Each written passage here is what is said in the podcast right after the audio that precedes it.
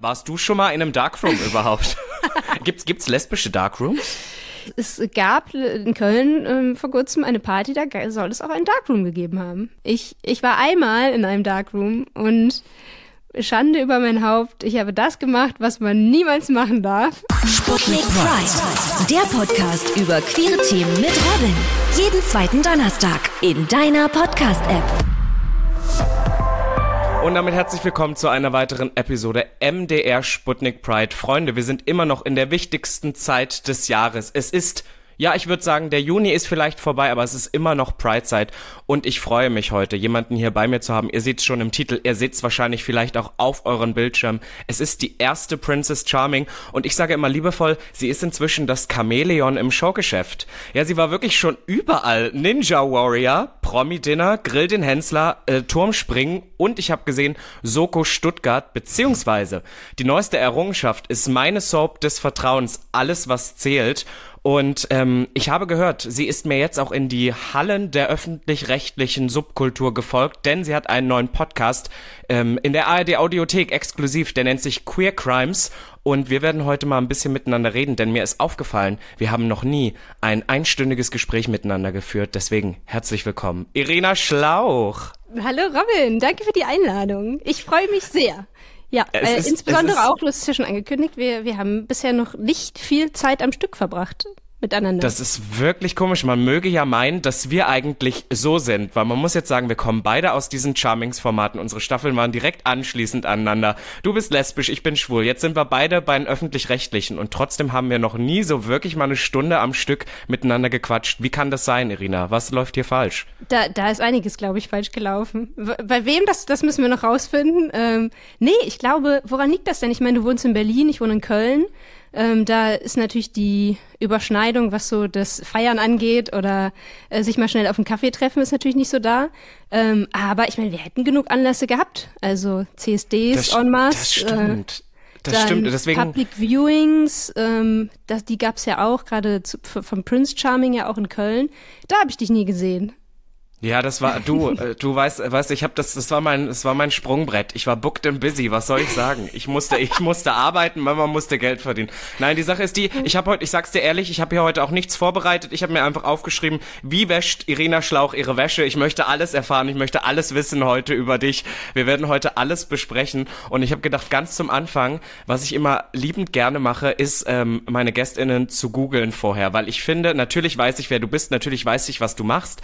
Aber ich finde finde es immer noch mal lustiger zu sehen, was Google beziehungsweise gewisse Online-Seiten ausspucken. Und du weißt wie ich, wir waren beide in so Formaten, wo die Leute gerne in etwas nicht so seriösen Blättern drüber schreiben. Und was da manchmal so zusammenkommt, ist einfach hilarious. Und ich habe äh, zuallererst gefunden, du hast ja sogar einen Wikipedia-Eintrag und man findet dein Geburtsjahr. Natürlich. Ja, wahrscheinlich. Man findet dein Geburtsjahr, aber man fährt, erfährt nicht dein genaues Geburtsdatum. Das finde ich genial. Du das kannst jetzt also immer falsch. spielen, oder? Ja, ja, das stimmt, aber das ist sogar noch falsch. Das, das Jahr ist sogar falsch? Ja, das Jahr ist falsch, ja. Das habe ich nämlich, natürlich habe ich mich auch mal gegoogelt. Wer das nicht? ähm, und nee, es ist, äh, ich bin 1990 geboren, nicht 1991. 90 ja, aber perfekt. Ja. Äh, das ist ja perfekt. Das heißt, du wirst auch noch im, im Netz jünger gemacht, als du bist. Ja. Das ist ja, das, man muss früh anfangen, habe ich gehört. Ich habe das lange mitgenommen. Wie gesagt, ich habe ja gleich am Anfang gesagt, für alle, die es nicht wissen, wir waren ja nun beide in den Charmings-Formaten. Und als das ausgestrahlt wurde, beziehungsweise als es im Fernsehen lief, war ich schon fast 25, da stand dann aber immer noch Robin 23. Und da habe ich gesagt, man muss jung anfangen, mit dem Alter zu lügen. Dann kannst du, dann später glaubt's dir jeder. Freust du dich, wenn du jünger geschätzt wirst? Weil ich habe, ich wurde immer jünger geschätzt und es, es, hat mich genervt. Also mittlerweile ist so der Punkt, da jetzt fange ich an, mich zu freuen, wenn dann da 29 statt 30 oder statt, wie alt bin ich denn, 32 geschätzt wird. Ähm, aber es gab eine ganz lange Phase, da mochte ich das nicht. Und wie, wie, ah. wie, wie, wie wirst du meistens geschätzt? Boah, also ich, ich habe jetzt gerade, also eigentlich wurde ich immer also, weißt du, das ist eine lange Geschichte, Irina. Haben wir so viel Zeit? Die Zeit, Zeit nehmen wir uns. Come on. Also, meine Sache ist die, dass ich super viele Leute, mit denen ich heute arbeite oder, oder die ich heute kenne, schon sehr, sehr lange kenne. Und damals war das in Clubs oder so, dachten die halt alle, ich bin volljährig, aber ich war Plot Twist, minderjährig. Das heißt, die denken alle schon, ich bin auch um die 30. Und wenn ich dann immer sage, ich bin erst 25, dann ist, sind die Leute immer so, hä, aber du, wir denken halt von den Jahren, die wir dich kennen, dass du viel älter bist. Das ist mein Problem. Und ich habe halt einen Boyfriend, der älter ist als ich, aber extrem jung aussieht. Und deswegen werde ich neben ihm immer älter geschätzt. Das könnte ein Problem sein. Ich weiß nicht, ob dir, ähm, ob du mit vielen schwulen Männern Kontakt hast. Das ist ja, das Alter und schwule Männer ist ja immer tricky. Ich muss sagen, ich hab, bin da aber entspannt. Also ich lasse mir jetzt auch so ein bisschen Bartstoppeln stehen. Ich bin entspannt mit dem Alter. Aber Hauptsache ist es gut? Success. Aber es ist gut, Jünger, das habe ich, äh, höre ich zum ersten Mal. Ich finde das ja auch immer schön, wenn man sich so Community übergreifend, also innerhalb der Community austauscht, aber merkt, boah, wir sind, gehören zu einer Community, aber so die Lebensrealität ist ja manchmal dann doch ganz verschieden, ob jetzt, äh, wenn du lesbisch bist oder wenn du schwul bist. Ähm, das, was heißt das Alter bei euch? Ist es gut, jung zu sein oder ist es gut, alt zu sein? Ja, es ist definitiv gut, ähm, äh, jung zu sein. Das Okay. ist halt wirklich so, ähm, es ist auch so ein, so ein Konstrukt. Doch, ich find's lustig, auf was für Gespräche wir jetzt kommen. Wir, wir hauen das aber raus. Pass auf. Weißt du, was mir immer auffällt? Es gibt viele ähm, schwule Männer über 30, so in die 40er, die sich gerne ganz, ganz junge Typen suchen. Also wir reden halt wirklich gerade erst volljährig, wenn überhaupt. Also ich habe auch schon früher solche Sprüche gehört wie, ist eine 2 vor dem Alter, ist mir das schon zu alt. Also wirklich sehr Oh, toxische okay. Strukturen.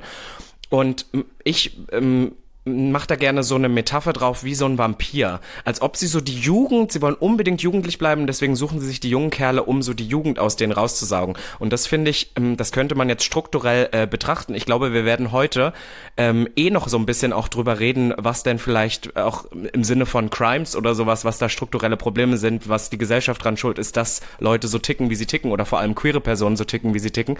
Aber das finde ich echt ein bisschen besorgniserregend. Und ich freue mich auf die 30. Noch, noch. Ja, dann warte mal das? ab. Ja, ja. Nee, ich, ich habe äh, bisher noch nicht viel übers Alter nachgedacht. Also ich fühle mich auch Oder? nicht wie 32 jetzt. Äh, und ich, ich habe ich hab das Gefühl, bei lesbischen Paaren ist, es, ist der Altersunterschied auch, äh, kommt es häufiger mal vor, dass der größer ist. Habe aber auch mich schon gefragt, woran das liegt, ob ob es vielleicht auch einfach an der Auswahl liegt, dass nicht, nicht so viele potenzielle äh, Frauen, die lesbisch sind, da sind und dass man dann die, die Altersrange einfach ein bisschen größer hält. Ich weiß es nicht, ähm, aber ja, aber trotzdem, unterm Strich, ich finde Alter, Alter nicht wichtig.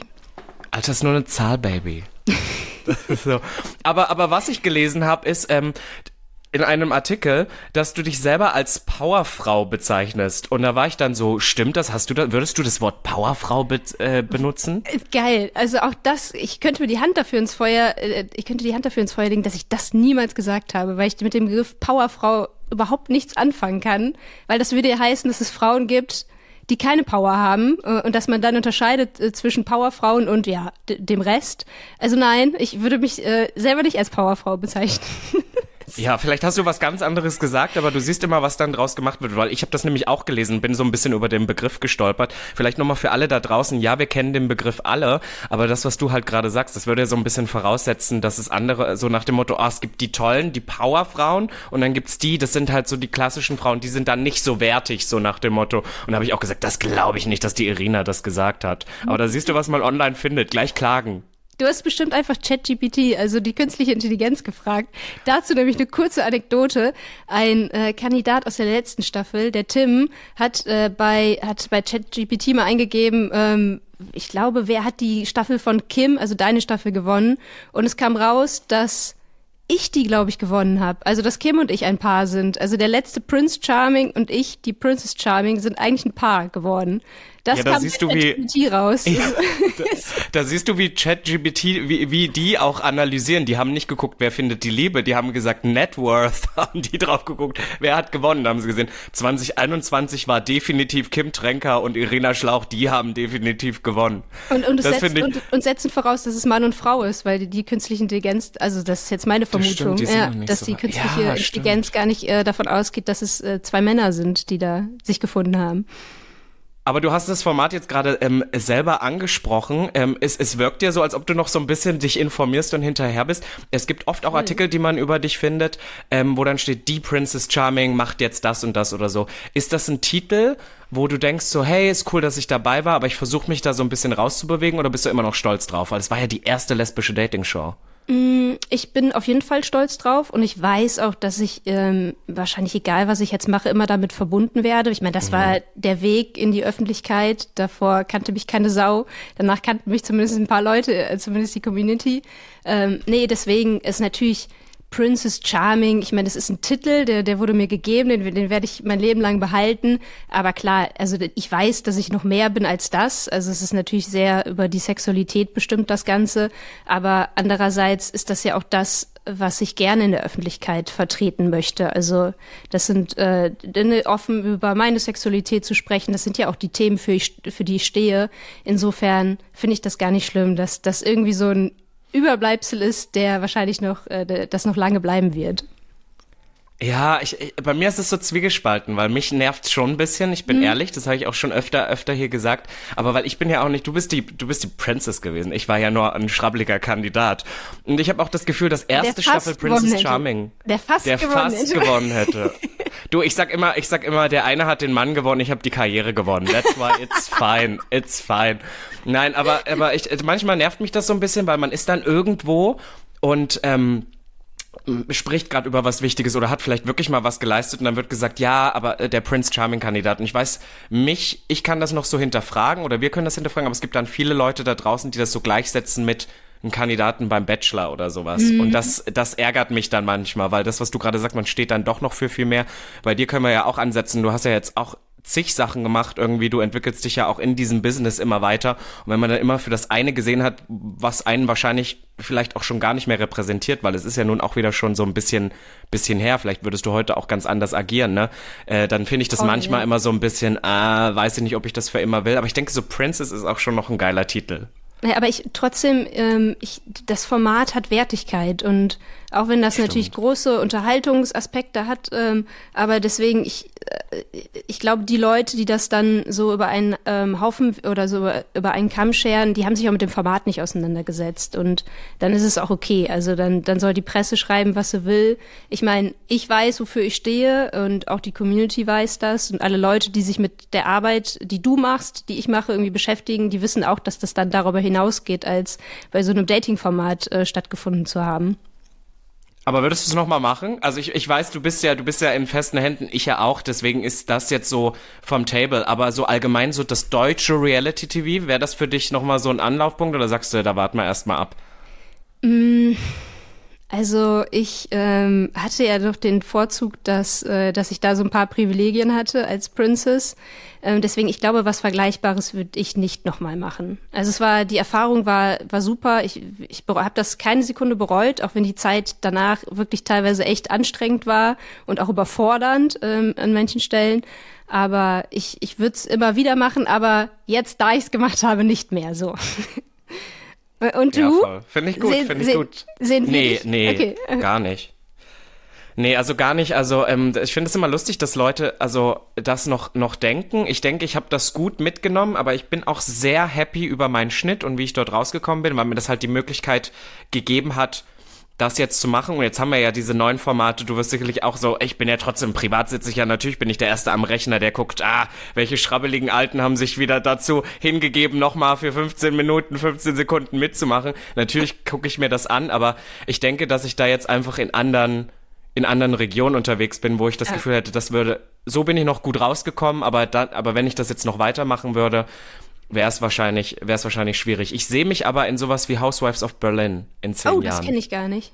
Achso, dann nee, gibt's auch noch gar nicht. Also aber so, ja, ja, ja, das gibt's noch nicht. Aber so eine gute Reality-Show, ja. weißt du, wo es so richtig so American-like, da hätte ich Lust drauf. Das kommt noch irgendwann. Ja gut, wir, wir prophezeien es jetzt schon mal. Und dann ähm, bist, bist jetzt, du der Erste, der dabei ist. Das, das legen wir hier schon mal fest für alle, die, ich, die zu Ja, aber da muss ich noch ein bisschen, entweder ich muss, ein, mein Mann muss noch reich werden oder ich noch ein bisschen Karriere machen. Also da müssen wir noch schauen, da müssen wir noch schauen, wo das hingeht. Jetzt, jetzt haben wir natürlich drüber geredet, okay, Princess Charming, das Kapitel ist an acta, da wollen wir auch gar nicht weiter drüber reden. Aber das letzte, was du tatsächlich gemacht hast, das habe ich bei dir auf Instagram gesehen, ist alles, was zählt. Da hattest du jetzt eine kleine Gastrolle, ne? Ja, ich äh, steig jetzt auch ins Schauspielerinnengeschäft ein. Äh, du hast es ja gerade schon so gesagt, das, was, wie ist das? Chamäleon der Medien. Das Chamäleon des Showgeschäfts. Showgeschäft. Ja. Na, aber du hast alles mal ausprobiert, ja, habe ich das Gefühl. Ich, und ich weiß auch immer noch, äh, ich weiß das zu schätzen. Also ich weiß, dass das Türen geöffnet hat, du hast es ja auch schon gesagt, ähm, in Dinge reinzuschnuppern, die ich in meinem Leben wahrscheinlich niemals gemacht hätte ansonsten. Ähm, und ich habe das sehr dankend angenommen und hatte richtig viel Spaß. Also man sieht mich in drei Folgen ähm, in so in, so kleinen in so in so kleinen ähm, Dialogen nenne ich jetzt mal und äh, ja, also ich glaube, schauspielerisch ist da noch Luft nach oben, aber es hat mir super viel Spaß gemacht. Ähm, es ist eine lesbische Storyline, die da erzählt wurde. Ähm, und ich war eine, eine gute Freundin von einer der beiden, die da ein bisschen am struggeln war und äh, hat sie unterstützt. Und ich kannte alles, was ich kannte das natürlich, aber ich habe es nicht verfolgt. Und es ist krass, wie schnell man wieder drin ist in so einer Serie. Also ich habe angefangen zu gucken, weil es mich natürlich dann auch interessiert hat, ähm, die Stories an sich, die Leute. Und jetzt, jetzt bin ich süchtig. Jetzt gucke ich jeden Tag. Ja, weil weißt du, warum ich das direkt anspreche? Weil ähm, ich möchte mit dir über ein Thema reden, was auch so ein bisschen Sichtbarkeit in solchen, im, im Showgeschäft auch irgendwie ist. Ich weiß, es ist ein Thema, worüber du wahrscheinlich auch recht oft reden wirst, aber ich will dir einfach nur sagen, alles, was zählt, war so meine Soap als ich möchte eigentlich sagen als Kind. Ich habe das von Anfang an geguckt Süß. und es fing an Ende der 2000er an. Also ich war noch nicht mal Teenager, wirklich. Und dann war das immer so Abendbrotessen mit meiner Mutter und danach lief alles, was zählt. Und das war eine der Soaps, die die er äh, mit in Deutschland, aus meiner Sicht zumindest, die erste, die ich gesehen habe, die erste schwule Love Story hatte. Weil da gab's Roman und Dennis. Ich glaube, Dennis gibt's ja. heute sogar immer noch. Mhm, ja. Aber ähm, Roman ist dann gestorben irgendwann, ein paar Jahre später. Aber das war die erste von, von der ersten Staffel an eine, eine schwule ähm, Love Story. Und ich als 10, 11, 12-Jähriger saß da davor und habe das aufgefressen. Weil auch wenn das jetzt eine Show war, die vielleicht sonst mich gar nicht angesprochen hat, weil da ging's da noch um Eiskunstlaufen und so ganz am Anfang und so Konkurrenzkampf ähm, war das für mich so, so wichtig. Und deswegen wollte ich dich fragen, ähm, Du bist natürlich auch super oft auch dabei. RTL feiert jetzt die ähm, Diversity-Woche oder so und auch deine Rolle hat ja wieder einen queeren Anspruch. Ist dir das wichtig? Ist dir das wichtig, dass du da schon einen gewissen queeren Anspruch mit reinbringst? In vielleicht auch ein Format, was dafür vielleicht gar nicht so sehr steht? Äh, ich finde das wichtig, dass es gezeigt wird. Also ob ich da jetzt äh, meinen Gastauftritt habe äh, hab oder nicht, das ist jetzt was anderes. Aber äh, das sind Serien, die ja die die Realität widerspiegeln wollen oder zumindest ansatzweise. Also die die Gesellschaft widerspiegeln wollen mit ihren Rollen. Und da darf das natürlich auch nicht fehlen. Und ich bekomme das auch gerade mit bei alles, was zählt ähm, was, was so die Fans angeht, die lieben das gerade und ähm, die, dieses Paar, also diese beiden Schauspielerinnen, die diese lesbische äh, Storyline spielen, äh, werden da so geschippt, was, was ich mega mhm. süß finde und das erinnert mich dann auch wieder so ein bisschen an meine Princess Charming Zeit, ähm, weil, wie du sagst, also gerade die jungen Leute, die, die sehen sich dann in diesen Figuren wieder, wenn du es aber in so einer Serie wie GZSZ alles was zählt oder wie die, wie die auch alle heißen, aber nicht siehst, dann hinterfragst du das ja auch vielleicht eher. Also wenn, wenn du merkst, ich stehe auf Männer, aber nirgendwo im Fernsehen ist ein, ist ein männliches Paar, dann ist natürlich die Schlussfolgerung, okay, irgendwie scheint das ja nicht normal zu sein, wenn es in meiner täglichen Serie nur nicht mehr vorkommt. Und deswegen finde ich das auf jeden Fall wichtig. Und ich glaube jetzt nicht nur die privaten, auch die öffentlich-rechtlichen ziehen da so langsam nach. Und bei Soko Stuttgart war es auch so, da äh, wurde eine lesbische Storyline reingeschrieben. Und so soll es ja auch sein. Also natürlich ist es immer noch ein Aufhänger, ähm, aber ich hoffe mal in so ein paar Jahren äh, ist es dann ist es dann einfach so, Netflix schafft das ja auch in, in den Serien, dann da spricht dann nie, nie, niemand drüber, oh, da gibt's jetzt ein lesbisches Pärchen. Ist dann einfach so. Also es wird so als äh, vorausgesetzt, wie, ne, wie, wie es ja auch in Freundeskreisen üblich ist, gerade wenn, wenn wir unsere Generation so angucken. Finde ich super spannend, dass du das gerade von selber ansprichst, weil jetzt sind wir ja auch gerade wieder in so einer Pride-Zeit. Dir wird es wahrscheinlich ähnlich gehen wie mir. Ähm, wir merken, die Auftragslast wird noch mal höher. Man soll zu allem auf einmal wieder ein Statement abgeben, auch bei Sachen, wo du weißt, die würden sich das Rest, den Rest des Jahres nicht noch mal merken. Wir reden da, äh, melden, wir reden da immer vom Pinkwashing irgendwie ja. drüber. Und ich muss sagen, ich habe da sogar mal eine Masterarbeit irgendwie drüber geschrieben. Meine Meinung da drauf hat sich ein bisschen verändert. Und ähm, ah, oh, was du gerade sagst, finde ich irgendwie. Mhm ja, na, weil auf der einen Seite, früher war ich immer so, nee, dann macht man's gar nicht und entweder ganz oder nicht. Und ich bin inzwischen so ein bisschen auch so, ja, natürlich wird das immer thematisiert, natürlich sagt man Sachen, die, also wenn ich dir die jetzt Sachen, äh, die, die Sachen sagen würde, die ich in solchen Talks dann sagen würde, würdest du wahrscheinlich innerlich die Augen verleiern und wissen, ja gut, das sind die Sätze, die du schon hundertmal gehört hast oder selber schon mal gebracht hast, aber die sind halt immer noch wichtig. Und deswegen finde ich das spannend, dass du gerade sagst, ja, in so Serien, da wird es natürlich dann immer noch gesagt, ja, die lesbische, da, da, da, wird dann rein, aber ich glaube, wir brauchen das einfach noch. Und ich bin dann halt auch so, ich nehme inzwischen, wenn das tolle Projekte sind und jetzt nicht irgendwelche Halsabschneiderfirmen oder so, die sonst eigentlich für was ganz anderes stehen, nehme ich das inzwischen mit, einfach mhm. weil ich da eine Zeit habe, um zu wirken und am Ende ja trotzdem, es am Ende ja trotzdem irgendwo einen positiven Impact hat. Weißt du, was ich meine? Also voll, ich, voll, ja. man muss halt unterscheiden.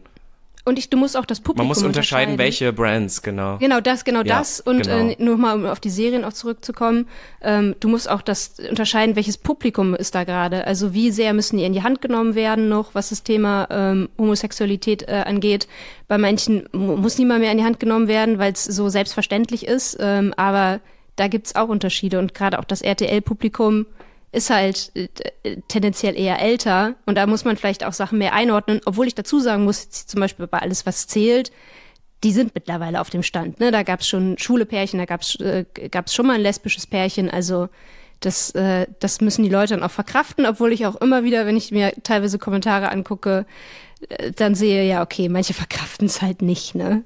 Naja. Aber ich finde immer, Kon ähm, äh, Konfrontationstherapie ist immer sehr, sehr gut. Ja, da bin ich ein stimmt. sehr großer Fan davon. Also auch allgemein manchmal so auch einfach mit Looks, man muss gar nicht den Mund aufmachen, aber schon allein das, das ist bei mir oft auch so ein Statement für sich und ich mache es inzwischen ganz, ganz gerne, weil ich glaube, Konfrontation ist die beste Therapie, Voll, auch für ja. Menschen, die es nicht in ihren Schädel bekommen. Aber ich, ich möchte dich eigentlich fragen, das ist jetzt eine sehr offene Frage, ich möchte es wirklich von dir hören, weil wir gerade sind, Pride-Side, wir werden uns wahrscheinlich dieses Jahr auf einigen Prides noch sehen, bestimmt in Köln auch. Ähm, was bedeutet für dich persönlich in, de, in diesem Moment jetzt Pride? Also die, die Zeit bedeutet für mich immer noch mehr Sichtbarkeit. Also das ist die beste Zeit äh, und das merkt man auch daran, dass dann, dass dann äh, gegen, Gegenwind kommt in dieser Zeit, den ich ähm, so unterjährig halt seltener spüre. Und äh, zu zeigen, es gibt uns, wir haben und wir, wir wollen die gleichen Rechte haben und gleichzeitig ist das aber auch bei mir mit ganz, ganz vielen positiven Gefühlen verbunden. Ich liebe die Pride Season. Ich mag es, äh, die Leute wiederzusehen. Ich mag es, äh, die Stimmung einzufangen auf den verschiedenen CSDs, die dann auch teilweise ganz unterschiedlich ist. Also Köln ist auch immer noch anders als Berlin. Ähm, und das ist immer ganz das spannend, das, das, zu vergleichen. Ähm, und ja, es Welche findest du besser? Komm. Oh, das ist gemein. Welche?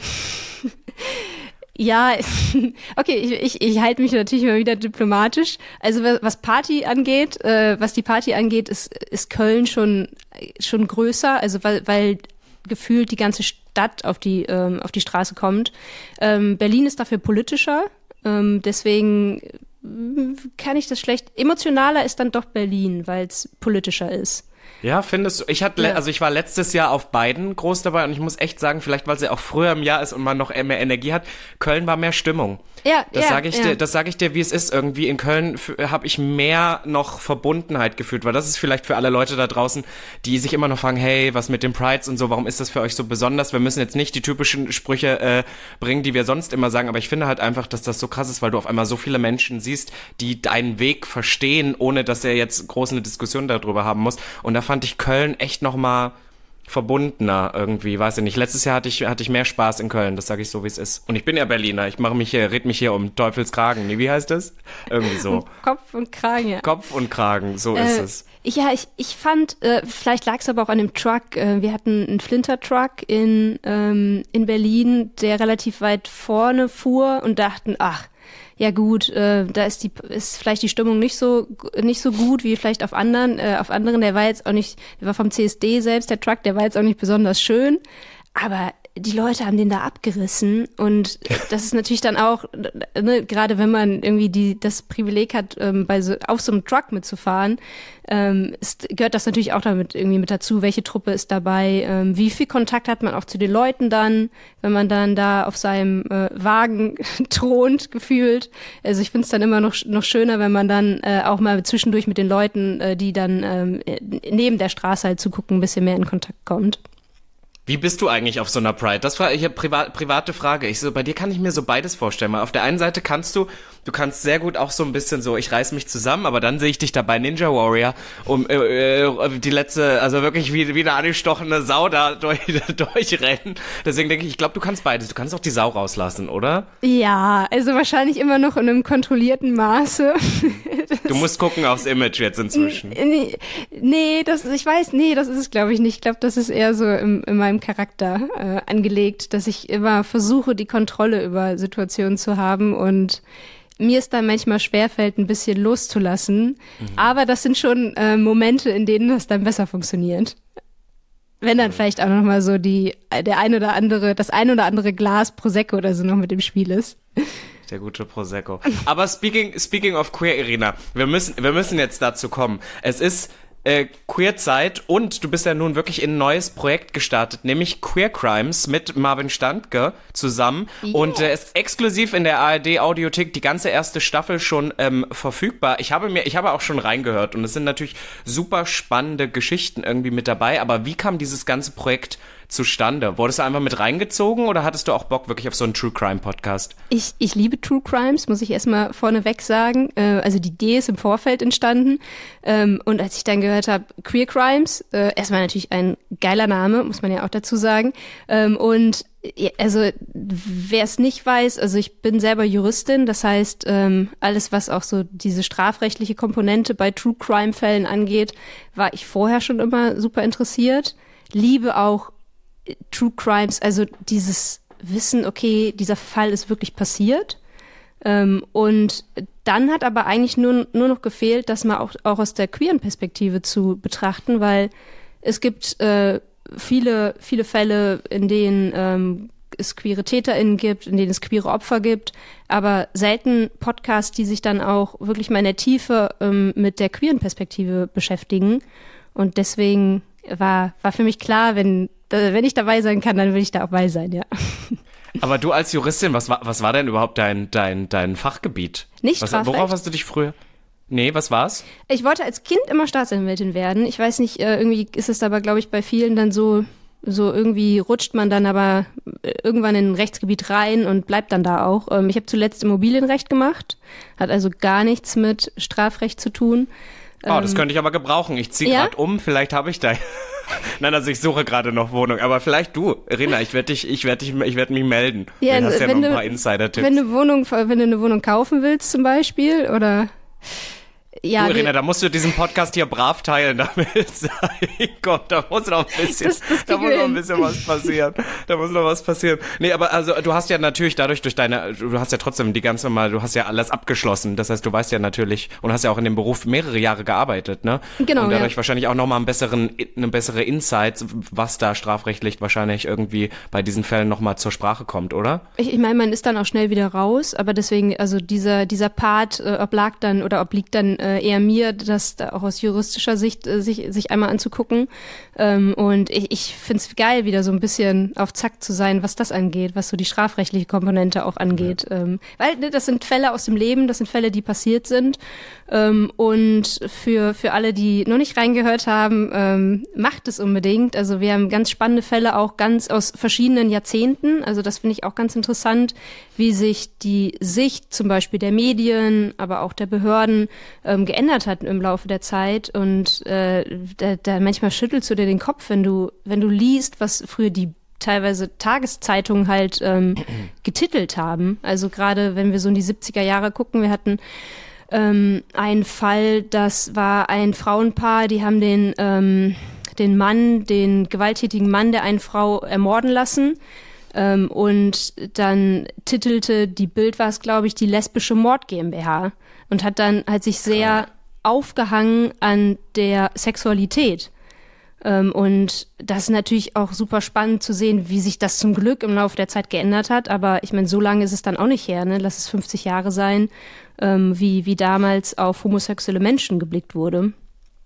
Finde ich spannend, dass du es gerade selber, dass du es gerade selber ansprichst, weil als dieses Projekt bei uns natürlich auch in der Redaktion einmal auf dem Tisch stand, haben wir erstmal so gedacht, oh, und da möchte ich ganz ehrlich mit dir sein, deswegen äh, stelle ich diese kritische Frage.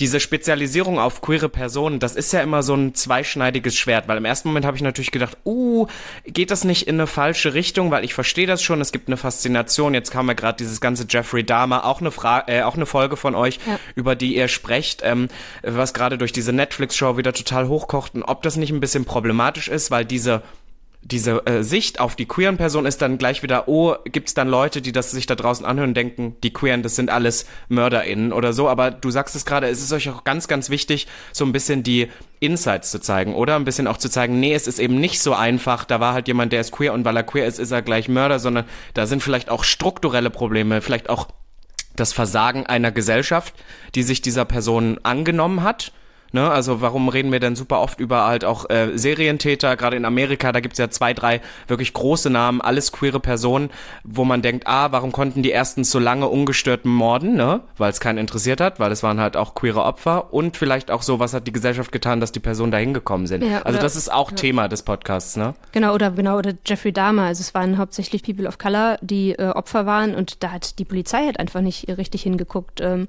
genau, und das sind, das sind alles so Dinge, die du gerade ansprichst, die werden halt oft in der Berichterstattung und auch in anderen True Crime äh, Podcasts vernachlässigt. Und das ist dann irgendwie schade, weil ähm, das, das sind Punkte, die mitgedacht werden müssen. Ähm, und gleichzeitig auch, also du hast jetzt die, die Opferperspektive, an, äh, die Täterinnenperspektive angesprochen. Wir, wir sprechen auch über Hassverbrechen. Also dass, dass es immer noch viel zu oft passiert, dass queere Menschen aufgrund ihres Queerseins ähm, getötet werden. Äh, da, da haben wir auch einige Fälle. Also wir versuchen da alle Perspektiven, so gut es natürlich geht, äh, mitzudenken. Aber glaubst du, da ist, da ist irgendwie was dran, dass man zum Beispiel das, was ich gerade angesprochen habe, dass gerade bei so, jetzt bin ich wieder in der TäterInnen-Perspektive oder so, dass es halt wirklich auch irgendwie dieser, dieser, dass das Coming Out eben ein schwieriges Thema ist, dass die Queerness an sich in der Gesellschaft nach wie vor oder vor allem früher ein Riesenthema war, was total schwierig war, dass solche Menschen vielleicht auch eher gefährdet sind, ob nun als Opfer oder als Täter, in so einen, in so einen Zyklus reinzukommen? ich meine, dadurch, dass es nun mal nur queere Fälle sind, neigt man wahrscheinlich auch eher dazu, äh, sich zu fragen, oh, inwieweit hat hier die, die, die Queerness eine Rolle gespielt? Ähm, das Auch wichtig. ist, glaube ich, schon auch ein Punkt. Und ähm, andererseits, dann, wenn ich mir die Fälle angucke, also die lesbische Mord GmbH, das hätte auch theoretisch ein Heteropaar sein können, ne? Aber es war dann halt, äh, äh, unter, es war dann ein lesbisches Paar, was sich dann danach gefunden hat, äh, nachdem die Frau da durch die Hölle gegangen ist mit ihrem Mann, Ex-Mann, ähm, und sich dann in eine Frau verliebt hat. Aber mehr als das war es dann nicht unterm Strich. Also, die hat sich halt danach in eine Frau verliebt, aber die Presse, was macht die Presse daraus? Lesbische Mord GmbH und stellt halt die, die Sexualität in den Vordergrund, obwohl die mit dem Fall gar nichts zu tun hatte. Oder Aber es ist eigentlich ein häuslicher Gewaltfall. Also Richtig, eigentlich genau. ist das was der Mittelpunkt dieser Geschichte. Genau, ja, und da, da hätte man Total. halt viel eher drüber reden müssen ähm, als, als Presse, als Medien. Aber stattdessen wurde sich darauf, äh, daran aufgehangen. Ähm, dann das, der Fall zum Beispiel mit äh, der Darkroom-Mörder von Berlin. Ähm, ich, ich weiß nicht, ob du das mitbekommen hattest auch. Das ist ja noch gar nicht so lange her. Ich wusste das nicht. Zum Glück, äh, da- das war das ist lustig, dass du diesen Fall ansprichst, weil das war. Ich habe eine Frage aufgeschrieben, habe ich. Ich habe gesagt, ähm, Irina Juristin ist gleich besserer Einblick. Dann schreibe ich erste Folge Darkroom Mörder. Warst du schon mal in einem Darkroom überhaupt? Irina, du warst da in deinem Leben. Gibt's gibt's lesbische Darkrooms?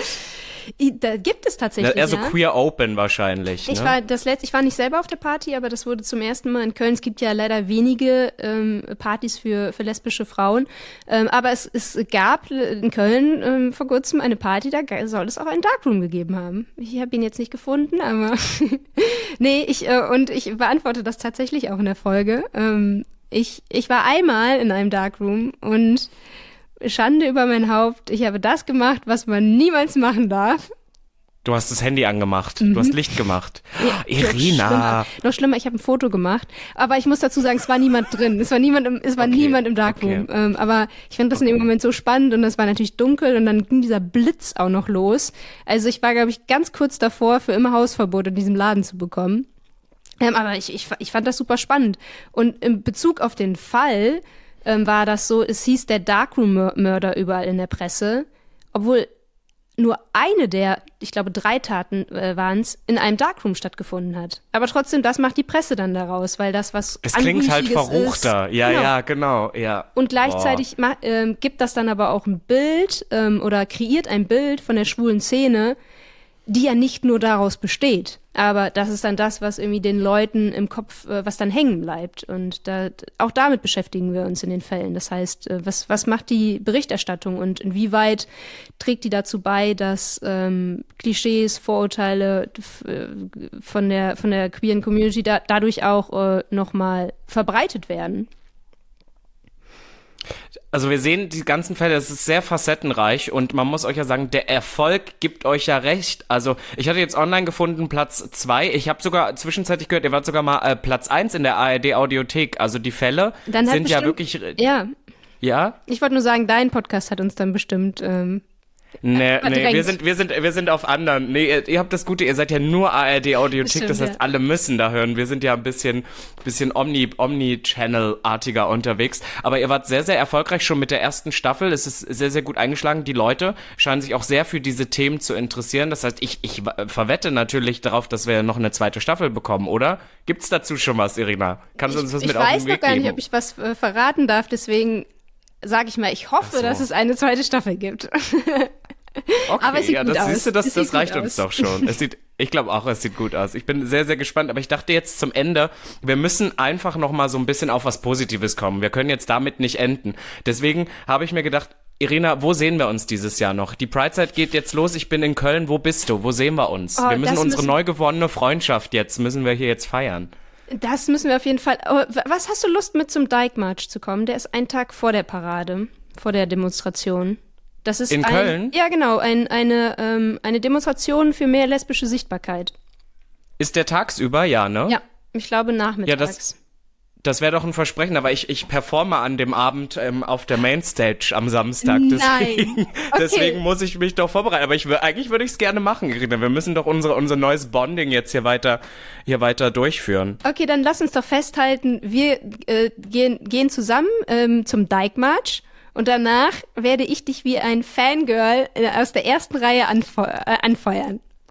Auf der, an Das wäre mega, Hauptbühne. da freue ich mich Wie drauf. viel Uhr? Ich glaube, ab 20 Uhr geht's los. Okay, aber das müsste zeitlich ganz gut passen. Du, dann haben wir das, dann nehmen wir die ganzen, dann nehmen wir äh, die alle von der Parade direkt mit und habe ich auch ein paar Leute, die, die zuhören. Das ist doch wunderbar. Legst du Das auf? ist doch wunderbar. Nee, ich, ich, ich performe meinen neuen Song. Oh Der mein ist bis Gott. dato dann schon draußen. Oh mein Gott, Es wird okay. wild. Oh es mein wild. Gott. Ich habe heute schon gefittet, das Outfit. also Ich habe das, okay, by the time, wenn der Podcast rauskommt, da wissen das dann eh schon alle, aber noch habe ich es nicht announced, deswegen ist es ähm, spannend, aber ich freue mich sehr drauf. Wie gesagt, Köln ist für mich immer magisch, ich weiß auch nicht warum. Ja, das, das ist der Vibe, glaube ich. Ähm, das ist die Stadt. Ich verstehe auch nicht, wa Mhm. Wa mal, warum, leb- ja. warum wohnst du in Berlin? Also, du, du würdest viel besser nach Köln passen. Ist ja, es die ist so Heimat? halb halb. Ich habe das. Ja, es ist, ich mag auch irgendwie so ein bisschen die Mentalität. Es ist ja trotzdem auch, ich weiß, Berlin zählt jetzt nicht so, aber ist, ich bin ja Oss, Ossi und das ist dann am Ende trotzdem nochmal für mich so eine Erweiterung. Und was mich an Köln oder der Kölner ähm, Schwulenszene, ich sage jetzt bewusst Schwulenszene, immer so ein bisschen stört, ist, das ist immer sehr, mein Lieblingswort ist schrabbelig. Die wollen immer alle zu jedem RTL-Format, aber denen, wo es auch nichts bringt, weißt du, die wollen immer zu Tisch für zwei, bla bla bla und sowas. Und das ist mir dann, das ist mir, ich möchte so ein bisschen kreativerer Anspruch habe ich da noch. Und da ist Berlin dann wieder perfekt für, weißt du? Sagt der, der auch beim Prince Charming war. ja, ich weiß auch nicht. Aber immerhin hat's was gebracht, Ja, das weißt du? stimmt. Dann geh Das wenigstens in eine Show, die was bringt, denke ich am Ende. Aber viel wichtiger ist eigentlich, Irina, wir sehen, wir haben jetzt gesagt, wir sehen uns zum Dyke March. Wir arbeiten an unserem Projekt. Ich sag das immer. Ich finde es immer so schön, wenn man miteinander ins, ins Gespräch kommt. Wir hatten heute endlich mal die Möglichkeit, wirklich mal miteinander zu reden. Und wir müssen, wir müssen an unserer Beziehung arbeiten. Ich sag's dir jetzt. Ich habe noch ganz viele. Verbindlichkeit. Ich fand, das war auch jetzt schon sehr einseitig. Also du hast mir die Fragen gestellt, aber es kam jetzt nicht so viel zurück. Ich finde, das sollten wir auch noch mal ändern. das machen wir, das Ich machen wir habe dir schon im Vorgespräch gesagt, dass ich, dass ich das auch immer angenehmer finde, ähm, ja, auch mal dann die, die Bälle zurückspielen zu können. Ähm, aber das, das werden wir dann nicht, nicht, wenn du performst, machen, aber vielleicht ähm, vor dem Dyke March. Ja, du, das, krieg, das kriegen wir hin, das kriegen wir hin. Und du weißt, das habe ich dir auch schon im Vorgespräch gesagt, am liebsten erzähle ich ja über mich selber. Deswegen trifft sich das wunderbar. Abschlussfrage, Irina. Ich habe es am Anfang angekündigt. Wie wäscht Irina Schlauch ihre Wäsche? Gibt's Secrets? Also ich wohne ja mit meiner Freundin zusammen. Äh, das kann ich schon mal verraten, dass äh, ich die Wäsche alleine mache, weil ich ansonsten schon sehr oft sauer wurde, wenn die nicht so gewaschen wurde, wie ich mir das vorstelle. Das heißt, ich wasche sehr genau nach Anweisung. Wenn da 30 Grad drauf steht, dann wasche ich auch auf 30 Grad. Meine Freundin würde dann auf 60 Grad waschen. Ähm, entsprechend sehen die Sachen danach aber aus. Ähm, was willst du konkret wissen? Wie oft? Ich dachte, es gibt vielleicht Geheimnisse. Ich könnte dir sagen, pass auf, meine Wäsche. Ich, ich lebe von Weichspüler und ich weiß, es ist nicht gut. I still do it. Ich bin ein Weichspüler-Girl. Aber nicht Deswegen, bei Sportkleidung. Ähm, I'm sorry. Weil nicht bei Sportkleidung. Nee, weil dann ist bleibt so? der Schweiß Warum? irgendwann hängen und es stinkt, ja. Dann kriegst du den Schweiß Naja, irgendwann ich nicht mehr ja- raus. Ist das so? Ich glaube schon, ja. Jetzt habe ich was gelernt. Irina Schlauch. Ich habe, ich habe was. Siehst du, du bist die Wäscheexpertin. Ich weiß auch nicht, wie ich darauf jetzt kam, aber das war mir Sportwäsche, wichtig. das hat meine Mutter mir beigebracht. Ah. Und wenn es falsch ist, dann, dann war es meine Mutter. Also. Ja, du. Na, irgendwie macht's für mich gerade keinen Sinn, weil ich habe ja die, die Waschperlen habe ich ja trotzdem noch. Nein? Was sind die Waschperlen? Naja, das Waschpulver hast du ja separat zum Weichspüler. genau, aber in dem Weichspüler ist ja so ein, so ein ähm, was, was die Wäsche weich macht. Und ich glaube, dass irgendetwas damit passiert, das müsste uns jetzt ein, ein Physiker oder eine Physikerin erklären, was genau mit der Wäsche passiert. Aber das, das, Ja, können, gut. die, das können die Leute ja vielleicht uns im Nachgang schreiben. Ich wollte gerade sagen, falls ihr jetzt noch was. Ja, vielleicht hat Irina auch wirklich Quatsch erzählt. Ich weiß es leider nicht. Wir geben das in unsere Redaktion. Oder wenn ihr jetzt denkt, ich möchte noch mal einen Kommentar dazu abgeben, schreibt gerne Irina auf Instagram oder mir. Die Infos sind dazu jetzt hier in den Shownotes. Geht auch mal unbedingt bei Quick Crimes in der ARD Audiothek vorbei. Da geht's nämlich ganz schnell los, ohne Anmeldung. Und wir hören uns in zwei Wochen wieder, beziehungsweise sehen uns auch wieder. Ich weiß noch gar nicht, was, womit wir hier das Vergnügen haben. Und Irina und ich, wir sehen uns demnächst in Köln. Und ich freue mich drauf. Danke, dass du hier warst. Bis bald, Robin. Vielen Dank für die Einladung. Bye. So, und das war's schon, die neue Folge Sputnik Pride. Die nächste gibt's natürlich wieder in zwei Wochen und wenn ihr euch jetzt denkt, bis dato kann ich nicht warten, dann ladet euch doch einfach mal ganz schnell ohne Anmeldung und werbefrei die ARD Audiothek App runter. Da gibt's nämlich alle Folgen Sputnik Pride, aber auch noch andere Podcasts, wie zum Beispiel der Podcast Transformer. Das ist nämlich eine richtig spannende Reportage in acht Folgen rund um die Transition von Henry. Der wird von seiner besten Freundin Christina zwei Jahre lang während seiner Geschlechtsangleichung mit dem Mikrofon begleitet. Und zu hören gibt's alle Höhen und Tiefen und natürlich auch das Zusammenspiel der beiden, weil es ist eine ganz besondere Freundschaft. Also wenn ihr Bock habt, einfach mal vorbeihören. Sputnik Pride, der Podcast über queere Themen mit Robin. Jeden zweiten Donnerstag in deiner Podcast-App.